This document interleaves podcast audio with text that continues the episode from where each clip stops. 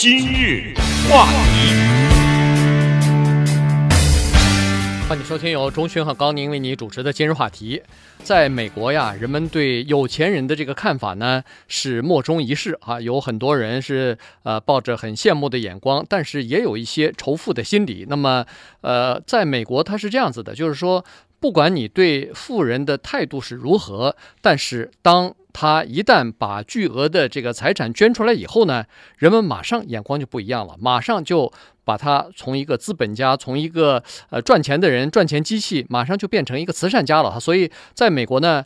呃，捐钱的人很多，这样的家族也非常的多，所以今天呢，我们就跟大家来聊一下这个话题。对，因为最近呢，刚出一本书哈，这个书呢是由美国的著名的文理学院叫做 Williams College，他的一个教授，历史学家叫做 Robert Dalzell，他所写的哈，这个书的名字呢非常的有意思，这个书的名字翻译成中文叫做《好的有钱人以及我们为他们所付出的代价》。你听着这个标题就很矛盾，对吧？好的有钱人。那我们付出什么代价了？如果他是坏人，我们才付出代价嘛？那这个呢，他就指出了美国的有钱人呢，在美国人心目当中的一个相当的矛盾的一种存在。这个相当矛盾的存在就是，他赚钱的过程有的时候呢是黑心的，他赚钱的过程有的时候甚至是不择手段的。但是在他不管是活着的时候，或者是死了以后，当他把这钱捐出来的时候呢，老百姓又倾向于原谅他们，这个就很像一个什么情况呢？大家以前可能都听说过这个例子，很多人用这个例子呢去跟一些信教的人去辩论去，但实际上这个里面实际上有一些比较错误的一些前提啊，就是有一些人他犯罪犯了一辈子，甚至是十恶不赦的罪行，关在监狱里面，最后呢，他说我信教了，在或者在临枪毙以前，或者是临把他处死以前，或者是怎么样，他突然给你来一个我信教了，给人一种。错觉就是这个相当错的误解，对宗教就是说我这辈子我可以干一辈子坏事，只要到我最后被抓住以后，或者是处死以前呢，我讲一句我改邪归正，我信耶稣了，或者我信教了，没事了，也不是这么回事儿啊。当然那个是另外一个话题，那个将来有时间再探讨。但是这个呢非常像，就是说一个人他在生前用不法的手段啊，或者是用合法的手段，但是并不是这么光彩的手段，赚了大笔的钱财。在临死的时候呢，捐了以后，是不是能洗刷他的罪行？那么根据这个 Williams College 这位学院的教授来讲呢，他说实际上不可以，原因是他尽管是捐了这么多钱，做了这么多的善事，但是我们为他们付的代价太大了。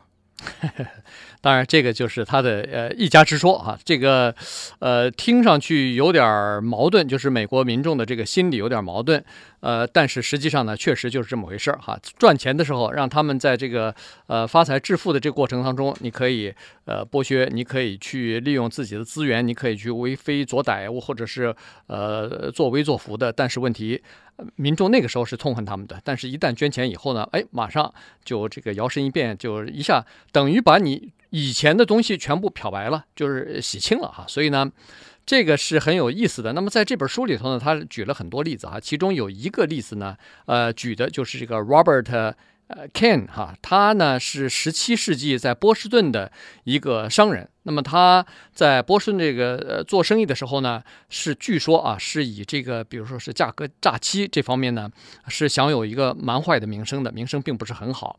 呃，后来呢。他在临终之前呢，呃，做了个决定，说把大部分的钱财啊捐出来。你比如说捐给一些大学里边哈，给这个学生当奖学金，同时又捐了一笔钱给市政府啊，做就是城市的这个水资源的供应，还有城市的这个城防哈。所以呢，在这种情况之下呢，同时他还捐了一笔钱造那个现在的那个。呃，看到的那个呃很古老的那个呃波士顿的市政厅都是他捐的钱做的，原因就是说要要让一些上层人，这个头面人物啊，包括他这样的人呢，在这种市政厅里边讨论市政大事的。那他捐了这些钱之后呢，呃，这个市政府的一些议员也好，政府也好，就抹抹嘴，把他以前的所有的东西全部抹平了。不，原因是这样的，原因就是他在他写这个捐款的这个赠书的上面有一个条款。就是我死之后，我的家族不可以蒙受任何的诉讼，只要有任何人敢起诉我的这个家族，都作废了。我所答应的这些捐款全部作废，就全都不捐了。嗯，你们看着办吧。结果算算是和政府的一个契约啊。你知道这个契约的结果是什么吗？政府就接受了。他不接受，能有我们今天看到的这些东西吗？但是反过来，你想一想，他怕的是什么？他凭什么怕人家告他呢？他一定有亏心事嘛。所以这等于是用钱去给自己买个清白。这个例子还不如另外一个更有名的例子哈，这个洛克菲勒家族，这个大家也都知道，这绝对是全世界来说都是显赫的家族。当年他们的这个标准石油公司，那绝对在美国是一霸，吃了多少个公司，到最后有著名的一个诉讼案打到了美国的最高法院，使得这个反托拉斯法。生效哈，把他这个公司一分为二，给他打散了，把这家公司。那么洛克菲勒的做的善事那可太多了，那简直说是世界上还有没有比这个更大的善人，都很难说哈。在他的那个年代，但是呢，就是在他生前的时候，也就是在一九零四年，美国的著名的教师和记者 Ida Tarbell 写过一本书，叫做《标准石油公司历史》。在这本书里面，真的是等于现在我们常听的一个词汇叫打黑。在这本书里面，你再看一看那个洛克菲勒他是怎么做生意的，他是怎么巧取豪夺的，他是怎么不择手段的打压对手的。你看了这个书以后，你就知道他这个钱赚的绝对不是赚的干净的钱。但是不管这个钱干净不干净，他死了以后，我们现在说的早期的美国的这些捐赠，都是在他临死或者死了以后发生的。他死了以后呢，他的这个钱呢，可以说在美国的社会的各个角落都可以看到，在大学里。有他的捐款，包括著名的芝加哥大学都有他的捐款，在美国的诸多的重大的医疗研究当中有他的捐款。由于洛克菲勒家族的捐款，使得有一种病叫做 Yellow Fever 啊啊，这种病呢，黄热病嘛啊，黄热病啊，就是他的这个疫苗产生了，这是不是一个人，是整个对人类的贡献。现在的曼哈顿的著名的那个 Cloisters Museum，那个都是他捐赠的。到美国的东部 Virginia 那个地方，必定要去一个美国殖民时期的一个地方，叫 Williamsburg。那个地方的整个的那一个 Williamsburg 恢复到古代的样子，是他的钱做的，已经没办法再举例了，太多了。他的钱是大面积的做慈善事业，但这是不是就能洗刷他过去那些不择手段的事情呢？Dalziel 认为不可以。嗯，坏人还是个坏人，不管他捐多少钱。呃，但是呢，他至少比那个。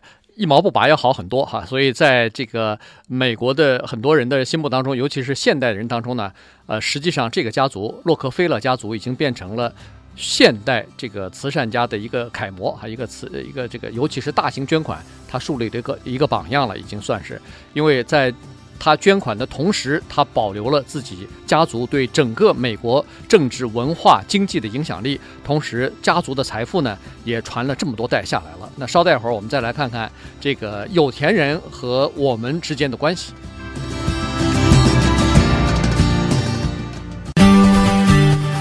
今日话题，欢迎继续收听由钟讯和高宁为你主持的今日话题。这段时间跟大家讲的呢是。呃，历史学家 Robert Dalziel 呢，他所写的一个书啊，一本新书，这个主要是讲的是，呃，好的有钱人以及我们为他们所付出的代价。当然，当然在这个里头呢，他主要说的是这个捐款啊，就是说有很多的这个人呐，其实在香港我也听说是这样子，就是说他们的第一桶金来的时候，甚至是前一二十年来的这些呃钱呐。暴富的这这种钱呢，是不干净的，是有很多情况之下是通过呃有不正常的或者是甚至是非法的手段，有的时候甚至还涉及到犯罪的哈。就是在这种情况之下，他们这个打下自己的一片江山，然后有了自己的一席之地，同时也掌握了一部分的这个资源和这个自己的帝国之后呢，他开始要这个。摇身一变啊，要变成太平绅士了，要变成他要变成一个合法的这个自己的这个呃 business 啊，这个企业要变成合法化。听说没听说过这样的一个公司啊？他的员工不停的跳楼啊？啊，对，对不对啊？但是由于这些人的跳楼，是不是就换来你手里拿的那个 iPhone 的手机呢？嗯，对吧？所以这些东西有时候是说不清楚的事情。当然，这里面他举了历史上的一些例子，就是这些人呢，他们在死后。大量的捐款，试图在老百姓当中来获取他们的一个好的名声。原因是什么呢？他这个是人之常情，也就是基本上除了一些这个精神有问题的人，多数的人都希望自己被别人喜欢，这没错嘛，对不对？对，有钱人呢，他更是希望这样，因为他希望的要的这个社会地位啊，他需要的名望，这个冲动就比普通人更高一点，因为他觉得我有这么多的钱，我就希望得到老百姓的爱戴。我光有钱已经不够了，因为钱我已经拿到了。人是这样，你已经拿到的东西他就不稀罕了。有一个什么东西没拿到，呃，老百姓对我的爱戴我没有拿到，那怎么办？我这个钱来的可能路子不太正，但是通过捐款我能来一点这个没问题。错了吗？没错，因为他可以做正眼事，我不捐怎么样呢？对不对？对，那我不捐你也没办法，所以我总比不捐好吧？没错，一点错都没有。Bill Gates、Warren Buffett 这都是很有名的慈善家，也都是做了很多的善事。但是呢，这个 Dalziel 这个历史学家他也挺厉害的哈，他是说，请你们注意一下，这个 Warren Buffett 他是在什么时候呼吁有钱人加入一个叫做 Giving Pledge，就是他的这个俱乐部，要这个世界上的最有钱的人把自己的财产在人还在世的时候捐出，他是多少来？百分之九十吧？九十是吧？以上，嗯、对。他说：“你注意一下，这是什么时候？是在全球经济最低谷的那个时候，他站出来。为什么？因为在全球经济最低谷的时候，是全球的人类仇富心态最重的时候。对，呃，最痛恨有钱人的时候，他不喜欢被痛恨，所以他站出来。是不是这样？咱不知道啊。咱们就是说，这个 Dalziel 他有这个认为。对，但是呃，巴菲特和这个 Bill Gates 两个人呃倡议嘛，哈，在美国的很多的亿万富翁都响应，所以最后搞了一个。”捐赠宣言嘛，就是说大家都承诺在这个呃身后要把百分之九十以上的这个财富要捐出来。那当然，这些人绝对是应该，呃，我是觉得应该呃受到人家尊敬的哈，因为他等于是。人们可能这个，即使你有仇富心理的话，在这个时候你大概也稍微平了一点儿。毕竟他把这个赚的钱大部分又给吐出来了嘛。哦，对。那么从这本书里头，除了说这个有钱人的捐赠之外呢，他又说到了另外一个美国的社会问题，就是贫富不均的问题。这就是所谓的我们的代价嘛。对，这就是我们所要付出的代价哈。因为他在这本书里头有详尽的这个资料哈和一些统计数字。他说，我们先看几个统计数字哈，从一九七九年到二零零七年。这短短的三十年期间，在美国收入最高的那个百分之一那个阶层的人呢，他们的收入哈、啊、财富增长了百分之两百七十五，就是两点七五倍。可是相比之下呢，在美国收入最低的那个百分之二十啊，他们的这个财富的增长率呢，在过去的三十年里边，同样的时间里头只增长了百分之十八。所以也就是说，有钱人变得更有钱，而没有钱的人呢，就这个差距就逐渐的拉大了，这是一点。另外一点，他举了另外一个例子，这个呢是也说明问题，就是一个社会的流动性的哈。当一个社会流动性比较强的时候，就说明这个他有钱嘛，各处都有这个工作的机会，他可以到其他地方去打工去。呃，这个流动性越高，说明这个整个的经济的发展和人们的财富越高。但是在美国呢，呃，整个的流动性来说，比欧洲要差很多。嗯，当然，在这个里面，这是我们要付出的代价。这个书的名字叫《好的有钱人》，以及我们所付出的代价，这个就是代价的部分。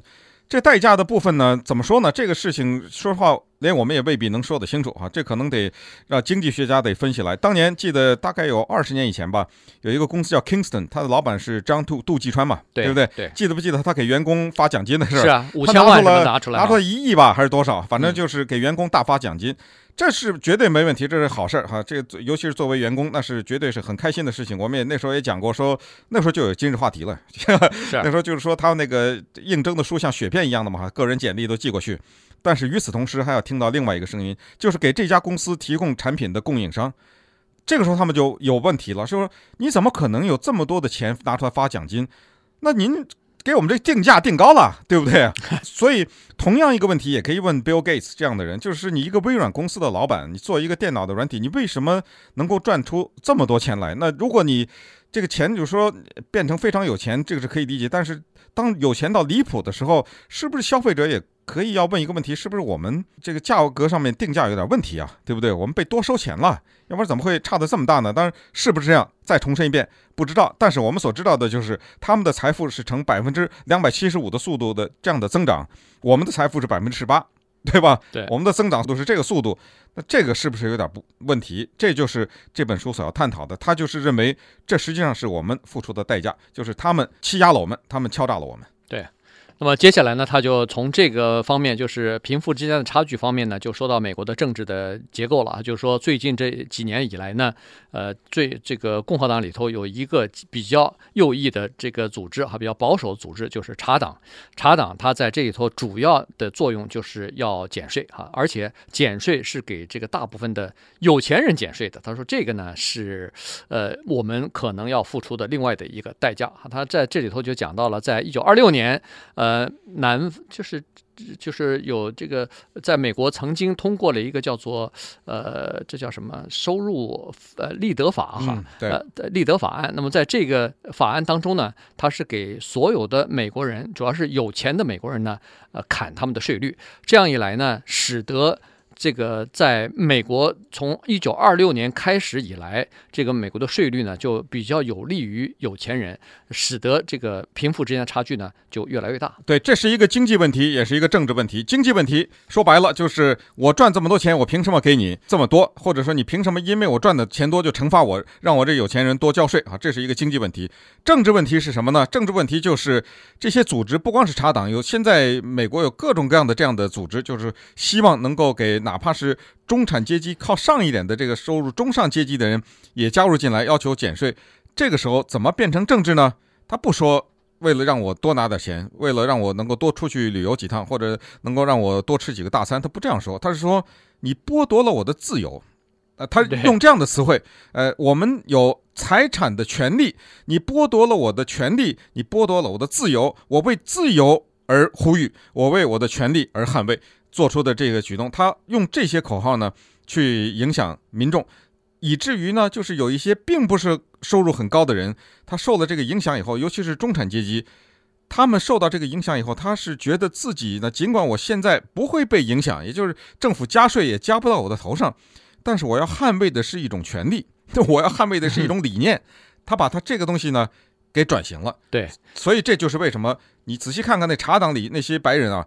很多也是穷光蛋的，也是也挺穷的里面。对，但是他也进去跟着一起去，不要给富人增加税务。对，在税务问题上呢，这个 Andrew Mellon 呢，他算是一个呃美国很著名的一个慈善家，同时也是个银行家嘛。对，卡耐基麦伦。对，这个呃大学哈，那也是他出钱盖起来的。曾经担任过美国的财政部长。一九二四年，他出过一本书，就叫《美国财政》哈，这个这是人民的事业哈。那么他在这本书里头主要的一个概念就是说应该。减税，减税，他说有若干好处，其中一个就是可以，让这些被减税的人呢有更多的钱用来投资，所以这个呢可以呃促进经济的成长，可以创造就业机会去。